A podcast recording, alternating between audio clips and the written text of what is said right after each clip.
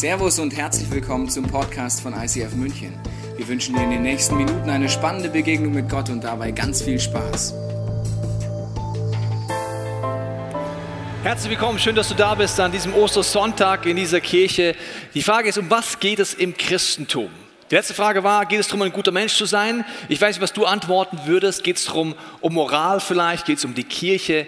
Geht es um den Papst? Geht es um den Osterhasen, um Ostereier oder irgendwas anderes? Um was geht es wirklich? Wir wollen uns heute anschauen, was es damit auf sich hat. Es gibt ein Original, was das Christentum von der Wurzel her ist und es gibt aber auch viele Fälschungen, so wie in der Gleichnisgeschichte, die ich dir heute mitgebracht habe. Es war einmal ein König, der regierte über ein sehr armes Land. Als er sah, wie arm die Bevölkerung seines Königreichs war, erfasste ihn Mitleid und so entschloss er, einen Hort kostbarer Münzen an die Bewohner des Landes zu verteilen. Diese Münzen waren so wertvoll, dass nur eine davon einen Menschen reich genug machte, dass er sich davon alles kaufen konnte, was er zum Leben brauchte. Der König sorgte dafür, dass jeder Mensch in seinem Reich eine solche Münze erhielt.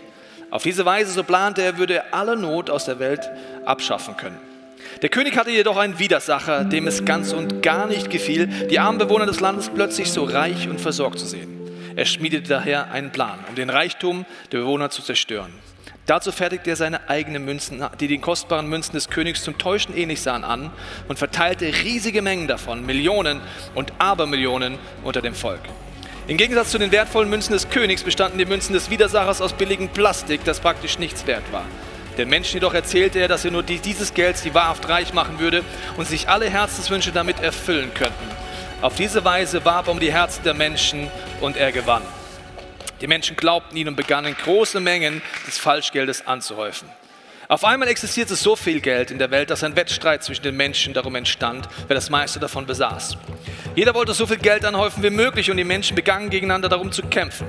Misstrauen breitete sich aus. Die Menschen mit dem meisten Geld begannen ihre Reichtümer hinter Mauern zu verstecken, um sie vor ihren Mitmenschen zu beschützen.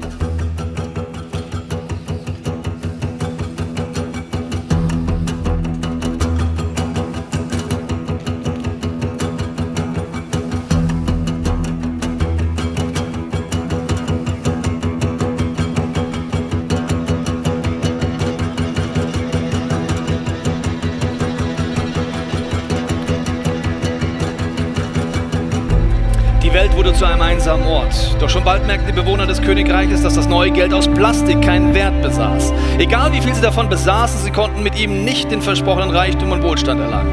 Währenddessen waren auch nach wie vor die Münzen des Königs im Umlauf. Da die Menschen sie aber von nichts mehr von dem falschen Plastikgeld unterscheiden konnten, wurden sie für sie genauso wertlos wie das falsche Geld. Was versuchst du mir da anzudrehen? schimpften sie einander, sobald sie jemand davon überzeugen wollte, ihre Münze wäre etwas Besonderes. Das Ding ist doch genauso wertlos wie der ganze Rest. Davon kann ich mir nichts kaufen. Verschwinde! Und so kam es, dass die Menschen in ihrer neuerlichen Armut auch den Reichtum des Königs ablehnten. Was sollte auch an diesen Münzen denn so besonders sein?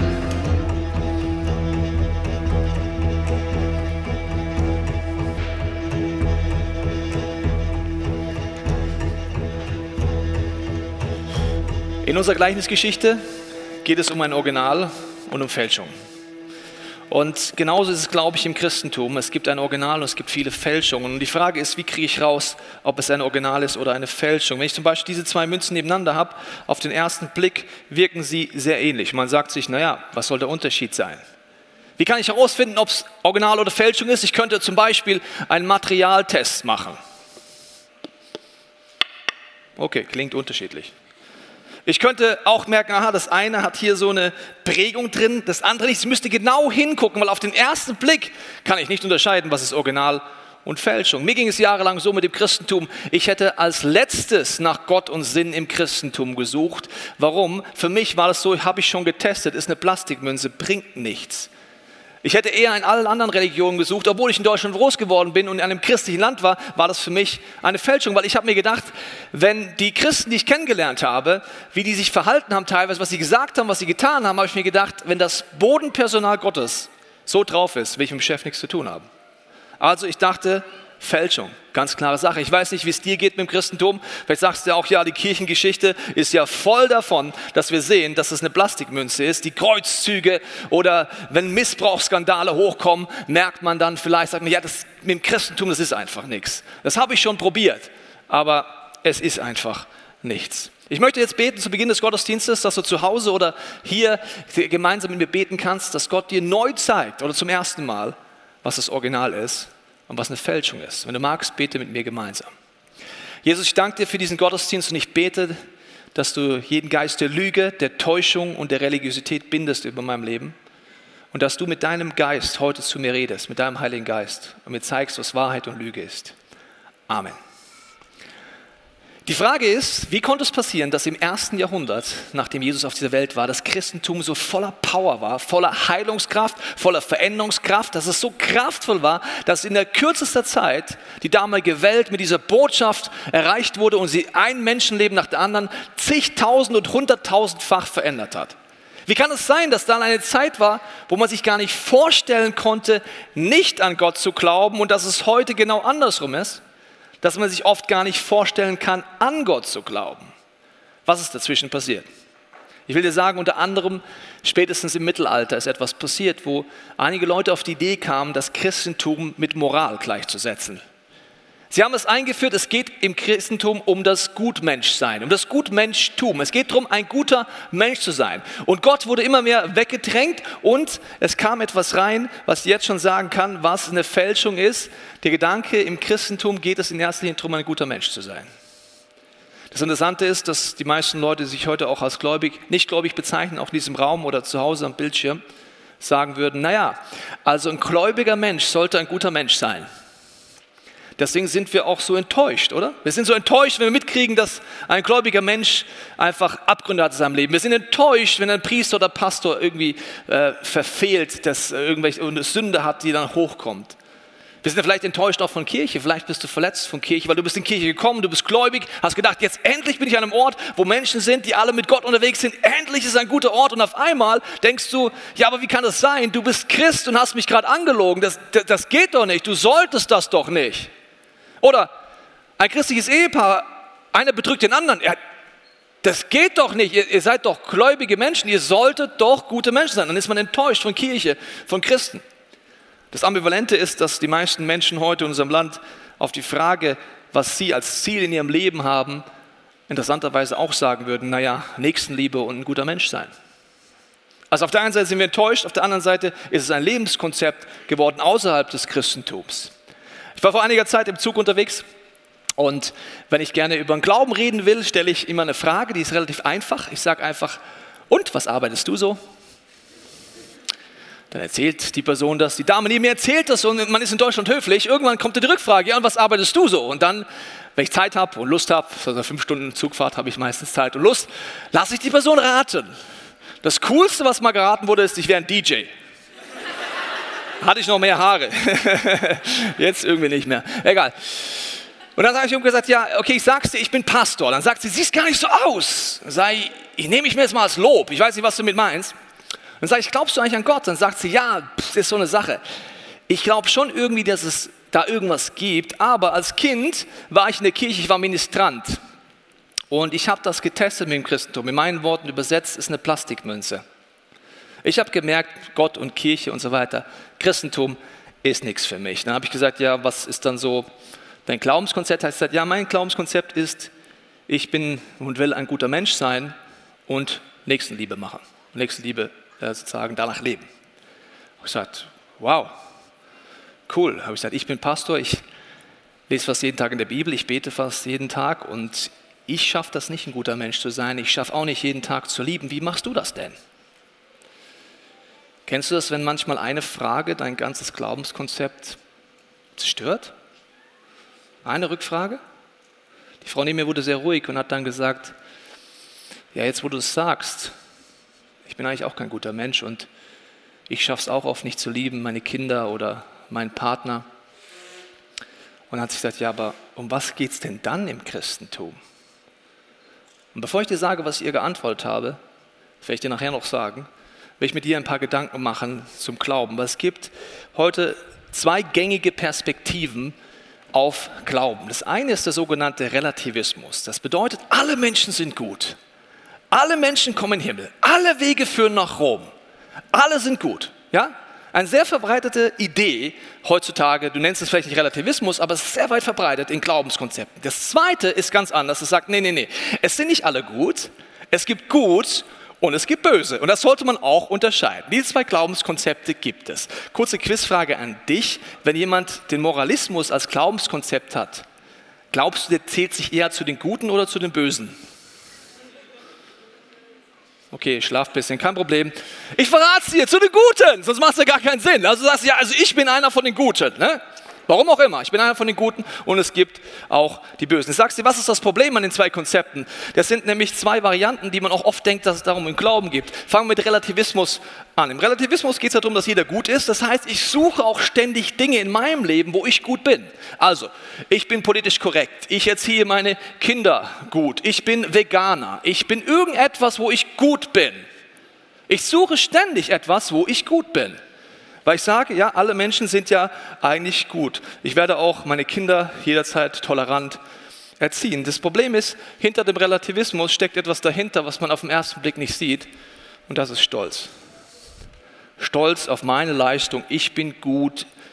Und wir vergessen, dass das ich atme, mein Herz schlägt, ich Gaben habe und in Deutschland leben darf, ein Geschenk ist. Ich vergesse, dass Gott da seine Empfindung spielt. Ich sage einfach, nee, ich bin von mir aus einfach gut. Und das Zweite ist, was im Relativismus ganz breit ist, weil alle sind ja gut, alle Wegen führen nach Rom, alle kommen in den Himmel, ist ein großer Begriff, ich bin tolerant. Ich sagte, wie wir in unserem Land das Wort Toleranz verändert haben. Wir meinen damit, du bist mir egal. Jetzt sagst du, ja, Pastor, ein bisschen krasse Übersetzung davon. Der kannst du nicht sagen, ist mir egal. Ich möchte es dir kurz erklären. Wenn ich sage, alle sind gut, alles ist top, solange es für dich gut ist, ist es für mich ja auch gut und dann ist es für uns beide gut. Dann können wir ein Bierchen trinken und alles ist gut. Heißt einfach, du bist mir scheißegal. Wenn ich weiß, dass das, was du gerade in deinem Leben machst, aus eigener Erfahrung, da hinten eine Klippe ist, auf die du zuläufst und du wirst dort runterfahren und es wird dich zerstören. Und ich sage, ja, wenn es für dich gut ist, ist es für mich auch gut. Lass uns ein Bierchen trinken, müssen wir doch diskutieren, bleiben locker, wir sind doch tolerant, oder? Du bist mir einfach egal. Okay. Relativismus hat nichts mit dem zu tun, was Gott im Christentum vorhat. Jetzt kommen wir zum zweiten Punkt, Moralismus. Ich habe dir gesagt, da gibt es die Guten und die Bösen. Also da gibt es den Gedanken, wer ist gut und wer ist böse. Und ich gehöre ja zu den Guten, sonst macht das Glaubenkonzept gar nicht so viel Sinn. Okay, dann habe ich so Punkte wie, ja, also ich bin ja nicht homophob, dadurch bin ich bei den Guten. Jeder, der da irgendwas dagegen hat, ist bei den Bösen. Oder, ja, also ich wähle die AfD und deswegen bin ich besser als die, die die AfD nicht wählen. Da gibt es die anderen, die sagen, ich wähle die AfD nicht und deswegen bin ich besser als die anderen Pfosten, die es machen. Wow. Also Moralismus funktioniert vollkommen ohne Gott, dass ich so die Welt einteile. Aber bei religiösen Menschen ist es schnell gemacht. Die guten Menschen sind die Gläubigen und die Ungläubigen sind die Bösen. Und dahinter steckt immer der Gedanke, ich bin besser. Ich bin, ich nenne es mal guter. Neues Wort habe ich erfunden. Ich bin gut, ich bin guter, ich bin besser als du. Und im Moralismus und Relativismus gibt es relativ viele Varianten. Ich habe dir noch ein paar mitgebracht, wie das auch aussehen kann.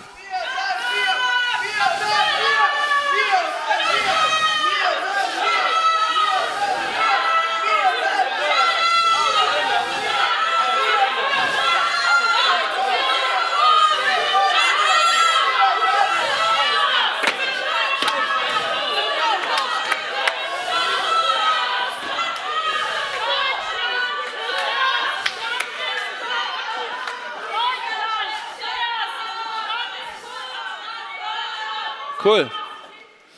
Besonders schön finde ich, wenn der Erik aus Togo mit dem Ausländer-Rausschild rumläuft. Je nachdem, in welchem Land du bist, macht das jetzt Sinn oder keinen Sinn. So skurril wird es relativ schnell. Und das waren jetzt vielleicht krasse Beispiele, aber wir alle sind entweder auf der einen oder anderen Seite immer in der Tendenz und wir machen Folgendes, wir bauen Mauern. Ständig Mauern. Indem ich mich entweder mit niemandem beschäftigen muss und es alles so in diese Richtung mache, oder indem ich Gut und Böse unterscheide. Und es sind viele, viele Regeln, es sind viele Dinge, wo ich ja richtig bin und der andere falsch ist. Das heißt, wie könnte ich es folgendermaßen erklären, wenn zwei Menschen sich kennenlernen und sie verlieben sich und sie fangen eine Beziehung an und wollen heiraten. Und beide Menschen sind der Meinung, sie sind gut und beide Menschen sind der Meinung, sie haben Recht. Weißt du, mit welchem Wort ich das zusammenfassen kann? Dem Wort Scheidung. Zwei Menschen, die gut sind und zwei Menschen, die immer Recht haben, kann ich gleich mit Scheidung zusammenfassen. Dahinter geht so eine Unkorrigierbarkeit dahinter. Und in Römer 10 heißt es dazu folgendermaßen, die Menschen haben nämlich nicht erkannt, wie sie Gottes Anerkennung finden können, versuchen immer noch durch ihre eigenen Bemühungen, Moralismus oder Relativismus, durch ihre eigenen Bemühungen vor ihm zu bestehen. Deshalb lehnen sie ab, was Gott ihnen eigentlich schenken will. Okay, die Frage ist, was will Gott mir schenken und warum bauen wir ständig Mauern? In der Geschichte siehst du viele Mauern. Das machen auch Völker, das machen wir nicht nur als Privatpersonen. Zum Beispiel die chinesische Mauer, ein sehr altes Beispiel, wurde als Schutz gebaut. Die Berliner Mauer wurde als Gefängnis gebaut, damit niemand flüchten kann. Und in Amerika diskutiert man wieder über eine Mauer. Das heißt, Völker bauen Mauern, aber vor allen Dingen wir Menschen bauen Mauern. Warum machen wir das? Ich will dir sagen, warum wir diese Mauern bauen, weil wir haben etwas zu verstecken und das ist unser Herz. Hinter diesen Mauern verstecken wir unser Herz, weil wenn wir ganz ehrlich sind, ist es da drin nicht nur schön. Da gibt es dunkle Momente, da gibt es Punkte, die wir gar nicht mögen an uns und die versuchen wir zu verstecken. Und es gibt es zwei Stimmen in deinem Kopf. Die eine Stimme ist, wenn du darüber nachdenkst, über dein Herz, ist der Schönredner. Der sagt dir, passt schon. Alle Männer machen das. Alle Frauen machen das. Jeder macht das. Hab Mut, es kommt gut. Der Schönredner ist sehr effektiv. Du kannst da für 150 bis 160 Euro in der Olympiahalle sogar Seminare zu buchen, wo Leute unfassbar viel Geld verdienen, dass du da reingehst und jemand dir sagt, Chaka, du schaffst das. Super toll. Ich finde es krass, wie viel Geld man mit so einem Scheißdreck verdienen kann. Entschuldigung, habe ich es echt gesagt. Das ist Podcast-Aufzeichnung. Beschwerde-E-Mails bitte an info.isfmünchen.de. So, also der Schönredner kommt relativ schnell in deine Gedanken rein und redet schön. Die Frage ist ja, wenn wir in Deutschland leben, müsste es uns ja mega gut gehen. Wir sind im Frieden, wir sind in einem Sozialstaat. Selbst wenn wir arbeitslos sind, haben wir immer noch Versorgung. Wir müssten die glücklichste Nation der Welt sein. Statistisch gesehen sind wir aber ganz vorne dabei mit Psychopharmakas. Wie jetzt? Ist doch toll, ist doch schön. Was, warum brauchen wir jetzt Medikamente, um das runterzudrücken? Vielleicht weil diese Stimme vom Lügner ist. Der Teufel wird als Lügner bezeichnet, der dich täuscht und dir einredet, dass alles gut ist. Es gibt eine Studie von Bundeswehrsoldaten, die im Einsatz waren und die zurückkamen und mit dem Problem leben mussten, dass sie Menschen verletzt oder getötet haben. Hat man psychologisch probiert, mit dieser Variante es schön zu reden. Hat gesagt, alle Soldaten machen sowas. Ist normal. Ich meine, du hast das für dein Vaterland getan. Es ist gut. Die Studie zeigt, dass die Soldaten, die keinen Ausweg gefunden hatten, als diese Aussage entweder mich mit Psychopharmaka zugebombt haben oder sich umgebracht haben. Weil der Schönredner einfach nicht funktioniert. Trotzdem ist er in unserem Kopf drin. Die zweite Stimme, die kommt in dem Setting, ist der Ankläger. Viele Menschen denken, dass diese Stimme Gott ist. Das ist das Gegenteil, das krasse Gegenteil vom Schönredner. Der Ankläger sagt dir, du bist böse, du bist schuldig, ich weiß, was du letzten Sommer getan hast, ich weiß, was in deinem Herzen ist, ich, ich, ich weiß, und so willst du zu Gott kommen? Mal ganz ehrlich. Ein junger Mann kommt nach dem Gottesdienst zu mir und sagt, Pastor, super Predigt da mit Jesus und so, aber ich kann auf keinen Fall zu Gott gehen. Sag ich, warum? Gott kann mir auf keinen Fall vergeben, was ich getan habe. Der Ankläger kommt. Vielleicht hast du einen Bereich in deinem Leben, wo du scheiterst. Dann gehst du, bist du schon mal zu Gott gegangen. Dann scheiterst du wieder. Und wer kommt dann? Der Ankläger. Er sagt dir, du willst damit schon wieder zu Gott gehen? Glaubst du ernsthaft, dass du so kommen kannst? Und dann kommt Anklage. Ich ziehe mich zurück. Ich baue Mauern. Ich verstecke mein Herz. Warum? Der Ankläger ist eigentlich ein Zerstörer. Er sorgt dafür, dass ich Lügen glaube. Wie sieht die Bibel das? Ich lese jetzt mal vor. Da heißt es, was sollen wir nun hierzu sagen? Ist Gott für uns? Wer kann wider uns sein? Der auch seinen eigenen Sohn nicht verschont hat, sondern hat ihn für uns alle dahingegeben. Wie sollte er uns mit ihm nicht alles schenken? Wer will die Auserwählten Gottes beschuldigen oder anklagen? Gott ist hier, der gerecht macht. Gott klagt dich nicht an. Es ist eine teuflische Stimme in deinen Gedanken, die dafür sorgt, dass du Mauern baust und etwas versteckst in deinem Leben. Die Psychologie hat herausgefunden, wenn wir ehrlich werden, wie wir Seelenfrieden finden können, wie wir uns wirklich versöhnen können. Wie kann ich das machen? Das erste Schritt ist, wenn du herausgefunden hast, ich müsste eine echte Schuldübernahme machen. Das ist genau das Gegenteil vom Schönredner. Weißt du das?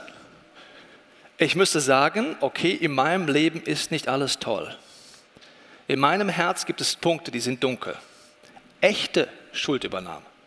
Das Zweite, was Psychologie herausgefunden hat, ist, ich müsste Schmerz fühlen. Das heißt Empathie, weil wenn ich es nicht mehr schön rede, was ich getan, gedacht oder in meinem Leben passiert ist, habe ich eine Form von Schmerz über das, was passiert ist oder eben nicht passiert ist in meinem Leben. Und jetzt kommt eine Challenge. Das Dritte, was du bräuchtest laut Psychologie, um Seelenfrieden zu finden, wäre ein realer Ausgleich. Wie mache ich das jetzt? Also wenn ich dir jetzt deinen Porsche Cayenne klaue, mit dem du heute in den Gottesdienst gekommen bist, geht das relativ leicht. Ich muss dir einen neuen Porsche Cayenne kaufen und dir wieder hinstellen. Realer Ausgleich. Materiell kein Problem. Aber was ist, wenn ich mit Worten verletzt habe, mit Taten verletzt habe?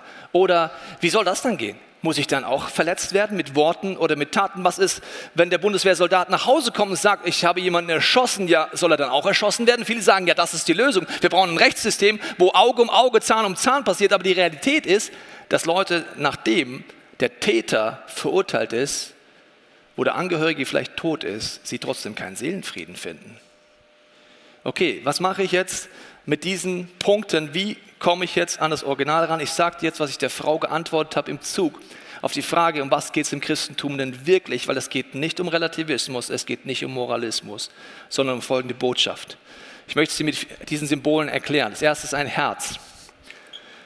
Wenn du mich fragst, was der Sinn des Lebens ist, laut der Bibel ist es, Gott zu lieben, deinen Nächsten zu lieben und dich selber zu lieben. Deswegen gebe ich da der Frau im Zug vollkommen recht, dass das grundsätzlich das Ziel Gottes ist. Und das Interessante ist, dass Gott ein inneres Gesetz in jeden Menschen weltweit gelegt hat, dass wir tief drinnen irgendwie wissen, was Liebe wäre und was nicht. Zum Beispiel kannst du in jeder Nation dich umfragen und sagen, was hältst du davon, egal in welcher Nation, egal in welcher Kultur, was hältst du davon, wenn dein Freund Geld hast, sollte man das ihm klauen, ja oder nein? Kannst du eine Umfrage machen, weltweit. Keiner wird dir sagen, ja, solltest du tun. Also wenn dein Freund einfach viel Geld hat, dann nimm's dir. Egal, wo du hinkommst, innen tief drin wissen wir, das ist nicht die Idee, sondern wir haben ein inneres Gesetz. Wenn ich jetzt zu dem Punkt komme, dass ich sage, okay, Gott ist Liebe, und dann kommt aber der nächste Punkt relativ schnell, dass ich merke, ich verpasse das Ziel, das ist die Kreuzung. Ich handle oft nicht aus Liebe zu Gott. Ich misstraue ihm und seinen Geboten. Ich handle nicht aus Nächstenliebe. Ich handle nicht aus Liebe zu mir selber, deswegen zerstöre ich mich und andere mit meinen Entscheidungen. Dazu bräuchte ich eine Sündenerkenntnis. Und das geht nur, wenn der Schönredner still ist und wenn der Ankläger still ist, wenn nur Gott zu dir redet. In meinem Leben war es so, ich habe in meinem Leben immer den Schönredner sehr laut gehabt. Ich habe immer so gesagt, ich bin ein guter Mensch. Ja? Bin fresh, habe kein Cash, aber ich bin gut. Wenn ich mich zum Beispiel vergleiche mit Adolf Hitler, bin ich eher einer der Guten, oder? Seht ihr es anders? Also, ich habe mal mindestens eine Person gefunden, die ist schlechter als ich. Also, so war es in meinem Kopf. Ich meine, es ist skurril, aber ich habe alles schön geredet. Jeder macht das, jeder Mann, jede Frau, das ist doch vollkommen normal. Immer alles schön geredet. Und dann war ich an einer Veranstaltung wie hier und da waren Christen, die haben mir erzählt, dass es den Heiligen Geist gibt. Da habe ich gedacht, entweder kifft ihr oder was mit euch los. Sie haben gesagt, es gibt den Geist Gottes, den du einladen kannst und er kann dir zeigen, ob du Wahrheit oder Lüge glaubst. Er kann dir zeigen, ob Jesus Christus für dich am Kreuz gestorben ist, ja oder nein. Und er kann dir zeigen, ob es Dinge in deinem Leben gibt, die Sünde ist, wo Gott die Lösung hat, ja oder nein. Ich habe mir gedacht, ihr spinnt alle ein bisschen, aber ich mache mit, ich bin eh schon da. haben wir gebetet. Dieses ältere Ehepaar kenne ich auch noch von meinem inneren Auge. Ich finde es faszinierend, wie liebevoll die mit mir kleinem Rebell waren.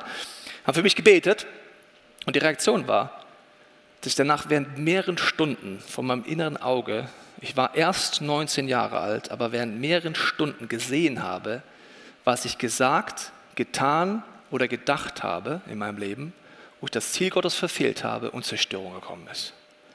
Ich mache dir nur ein Beispiel. Bis dahin habe ich ja gesagt, ich bin kein Sünder. Dann hatte ich nur eine Szene als Beispiel unter vielen. Siebte Klasse. Wir hatten eine Referendarin, die war neu im Job und die hatte so ein Übergebiss. So, ja, so. Und ich hatte schon immer eine Leitungsbegabung, die hast du auch schon als Kind. Ja? Ich habe sie nicht immer konstruktiv eingesetzt. Das heißt, ich hatte eine gute Idee, wie wir die neue Referendarin jetzt mal veräppeln und wie wir das so ein bisschen ausprobieren können und wie wir es machen können. Und das Team war gleich an Bord. Und wir haben sie wirklich komplett veräppelt und verarscht. Ich kann es nicht einfach sagen. Nach einem halben Jahr hat sie gekündigt, wegen der siebten Klasse, wo ich drin war. So, der Schönredner, jahrelang. Wir waren Kinder. Das macht, also das macht doch jeder. Ich meine, wenn sie das nicht aushält, darf sie halt keine Lehrerin werden. Der Schönredner, kennst du den? Es war doch ein Streich. Wenn der Schönredner die Klappe hält und der Ankläger auch und du auf einmal siehst vor deinem inneren Auge, was passiert ist. Ich habe vom inneren Auge gesehen, wie diese Worte und unsere Taten diese junge Frau verletzt haben, was in ihrem Leben für Verstörung gekommen ist durch unsere Scherze. Und ich wusste, dass nur diese Szene allein ich niemals wieder im realen Ausgleich gut machen kann. Never. Ich kann mich entschuldigen, aber ich kann es nicht wieder gut machen. Danach wusste ich, wie befreiend es ist, wenn du in Gottes Gegenwart ehrlich werden kannst, weil Gott dich nicht anklagt, uns Gott auch nicht schönredet, sondern einfach sagt, lass uns ehrlich werden. Warum? Jesus Christus ist am Kreuz für dich gestorben, das feiern wir an Ostern. Er hat all das auf sich genommen, wo du in deinem Leben durch Gedanken, Worte und Taten nicht aus Liebe gehandelt hast, das nennt die Bibel Sünde, oder wo andere Menschen Zerstörung gemacht haben. Deswegen ist Jesus ans Kreuz gegangen. Er hat den realen Ausgleich gemacht, indem der Sohn Gottes alle Zerstörungswucht von Sünde auf sich genommen hat. Und das ist der Anker, die Hoffnung, was wir feiern an Ostern. Und deswegen ist die wahre Botschaft vom Christentum die, dass es zwei Botschaften hat. Wenn du das Kreuz vor deinem inneren Auge siehst, siehst du auf der einen Seite, so verloren wärst du, dass der Sohn Gottes dort am Kreuz hängt. So verloren wärst du und ich, wenn es einen realen Ausgleich gäbe für die Sünde in deinem Leben. Für all das, was du nicht mehr gut machen kannst. Für all das, was du mit dir rumschleppst, was du vielleicht bis jetzt hinter dieser Mauer versteckst, durch Schönredner, durch Ankläger, durch Moralismus, durch Relativismus, alles, was dahinter in deinem Herzen ist. Aber die zweite Botschaft ist noch wichtiger, so unfassbar geliebt bist du. Dass Gott seinen einzigen Sohn gibt für dich, der stirbt, wieder aufersteht. Das feiern wir heute am Ostersonntag und damit alles besiegt in deinem Leben. Deswegen gibt es nichts Befreienderes, als in der Gegenwart Gottes ehrlich zu sein. Sagen, hier bin ich. Ich rede nicht schön. Hier ist Sünde in meinem Leben. Ich brauche einen Retter. Ich brauche jemanden, der mich rausholt. Und genau das steht in Römer 8 drin. Da heißt es, wer nur mit Jesus Christus verbunden ist, wird von Gott nicht mehr verurteilt. Deshalb sandte Gott seinen Sohn zu uns. Er wurde Mensch und war wie wir der Macht der Sünde ausgesetzt. An unserer Stelle nahm er Gottes Urteil über die Sünde auf sich und entmachtet sie dadurch. Jesus hat alles auf sich genommen. Er hat alles zu sich genommen, damit wir es eintauschen können. Diese Botschaft gibt deswegen dem Relativismus so ein bisschen recht. Ja, wir haben die Möglichkeit, wenn Jesus uns heilt und verändert, gute Taten zu tun. Ja, wenn Gott mich heilt und wenn er mich befreit von den Dingen, werde ich immer mehr aus Liebe handeln. Das stimmt. Und gleichzeitig hat der Moralismus recht. Es ist nicht alles gut, sondern es gibt Abgründe in meinem Leben. Ich möchte schließen mit folgender Geschichte und zwar ein Freund von mir, mit dem ich gemeinsam lange unterwegs war und äh, mittlerweile in einer anderen Stadt wohnt, hatte ich folgende Situation. Er hat gesagt, ey Tobi, du bist Pastor, du bist Christ. Für mich sehr skurril, hat er immer gesagt, weil Christentum ist für ihn einfach nichts. Es ist für ihn diese Plastikmünze. Er hat gesagt, schau, ich kann damit gar nichts anfangen, mit Kirche und mit Christentum. Und er hat gesagt, deswegen ist er Buddhist, hat er mir dann erklärt. Und hat buddhistisch gelebt und hat dann einfach gesagt, ja, also mit dem Christentum, das hat nichts, da will ich nichts zu tun haben. Habe ich gesagt, okay, warum nicht? Er hat gesagt, ja, ich bin kein Sünder, hat er mir dann gesagt. Ich bin ein guter Mensch. Kennst du noch die Argumente? Hatte ich genau gleich. Habe ich gesagt, du, das habe ich auch mal gesagt, dann habe ich ein Experiment gemacht und das könnte ich mit dir jetzt auch machen. Habe ich gesagt, wie jetzt auch machen? Ja, wir könnten einen Lügendetektor-Test machen. Ich sage, hä? Ja, also es gibt den Heiligen Geist, das ist der Geist Gottes. Der kann in dein Leben kommen, wenn ich für dich bete, dass er dir zeigt, was Wahrheit und Lüge ist. Du glaubst ja eh nicht dran, Peter, deswegen können wir es ja gleich machen, oder? Passiert ja gleich nichts. Ich glaube, es wird Großes passieren in deinem Leben. Und dann kann er dir zeigen, ob Jesus für dich hier am Kreuz gestorben ist, ob er der Sohn Gottes ist, ob das der Zugang zu Gott ist und ob es Sünde in deinem Leben gibt, wo Gott schon längst die Lösung gehabt hat. Kann ich für dich beten? Sagt er, ja, kannst schon beten, passiert ja eh nichts.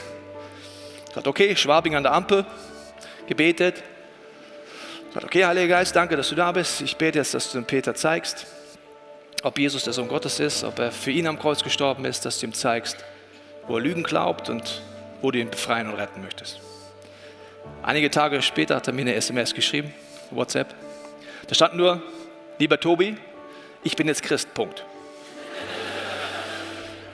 Das sind so Momente, wo wir Männer nicht viel Worte brauchen. Meine Frau fragt dann immer, hat er nicht mehr geschrieben? Nein, hat er nicht mehr geschrieben. Aber stand ja alles drin. Okay, also ich bin Christ, Punkt. Da habe ich zurückgeschrieben, wie, du bist jetzt Christ? Da habe ich gesagt, ja, also einige Tage nach unserem Gebet habe ich geträumt eine ähnliche Erfahrung wie ich gehabt, er hat in seinem Traum gesehen, wo er das Ziel Gottes verfehlt hat in seinem Leben. In unterschiedlichen Beziehungen, in unterschiedlichen Bereichen, durch Worte, Taten, Gedanken. Und hat danach gesagt, er wusste, er ist ein Sünder. Aber der Unterschied war, der Schönredner war still, der Ankläger war still. Und deswegen ist er auf die Knie gegangen und hat gesagt, Jesus, danke, dass ich ehrlich sein kann. Danke, dass du mein Retter bist. Ich brauche dringend einen Retter. Ich höre auf, diese Mauern zu bauen. Ich bin einfach jetzt hier vor dich und ich brauche deine Veränderungs-, Heilungs- und Auferstehungskraft. Ich glaube, dass an diesem Osterwochenende und auch zu Hause am Podcast Gott dich berühren möchte, ganz neu. Du kannst einfach überlegen, wenn in den nächsten Minuten, ob du dieses Gebet mit mir beten möchtest. Ob du Gott die Möglichkeit gibst, in deinem Leben zu handeln. Ich möchte es beten für den nächsten Song und dann werde ich mit denen beten im Raum, die das möchten. Jesus, ich danke dir, dass du jetzt den Schönredner bindest über uns, diese teuflischen Gedanken. Auch den Ankläger binde ich im Namen Jesu über uns. Und ich bete jetzt, Heiliger Geist, dass du jetzt kommst, dass du die Herzen anrührst, egal ob wir dich gut kennen, gar nicht kennen, dass du jetzt kommst mit deiner Gegenwart und dass du uns anfängst aufzuzeigen, welche Schönheit es ist, dass du für uns am Kreuz gestorben bist. Ich danke dir, dass du jetzt zu uns redest, sodass wir es verstehen. Amen.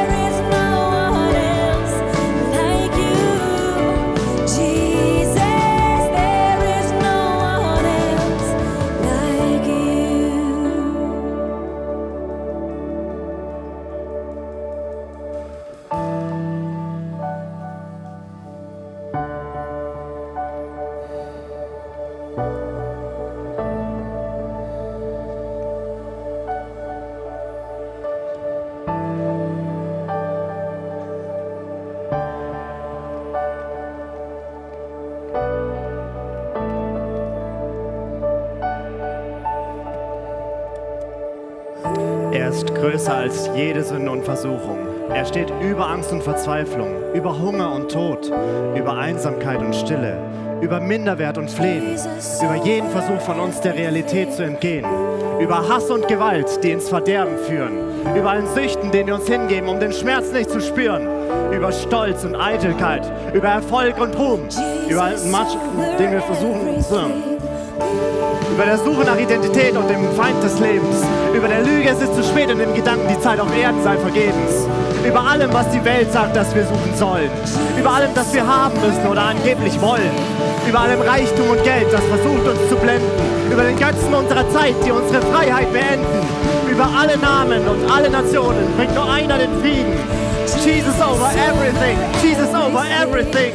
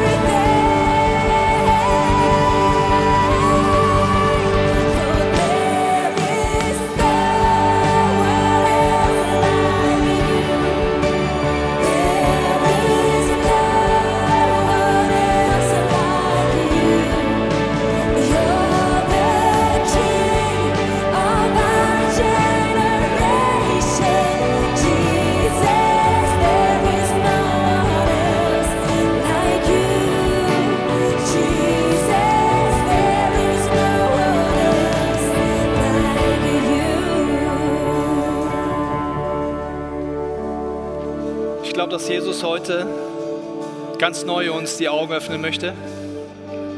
Egal, ob wir uns das gläubig bezeichnen oder nicht, wir haben immer wieder solche Sonnenbrillen auf, wo wir Verzerrungen sehen von Gottes Wesen, wo wir ihm nicht vertrauen, wo wir vielleicht doch denken, er ist der Ankläger oder uns zurückziehen. Und gleichzeitig er dir ganz neu zeigen will, welche Identität du hast.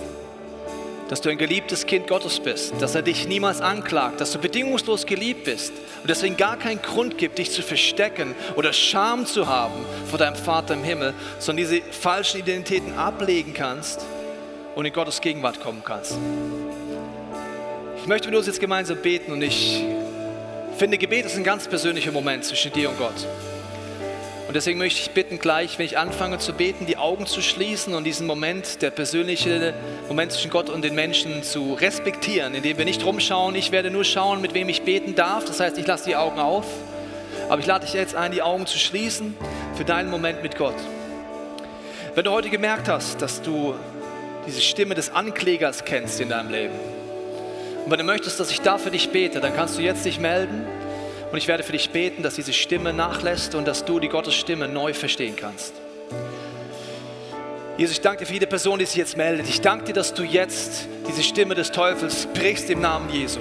Der Ankläger ist besiegt im Namen Jesu in deinem Leben. Ich segne dich mit der Gegenwart des Heiligen Geistes, mit seiner Liebe, mit seiner Kraft. Ich segne dich damit, dass du eine Osterfreude jetzt in diesem Moment bekommst, wie du noch nie in deinem Leben bekommen hast. Dass du verstehst, es gibt keine Anklage mehr. Du bist ein Kind Gottes, ein Sohn, eine Tochter Gottes. Wer will dich anklagen? Es gibt den realen Ausgleich für alles in deinem Leben, weil Jesus einmal für alles bezahlt hat. Ich segne dich jetzt, dass es in dein Herz sagt, jetzt in diesem Moment.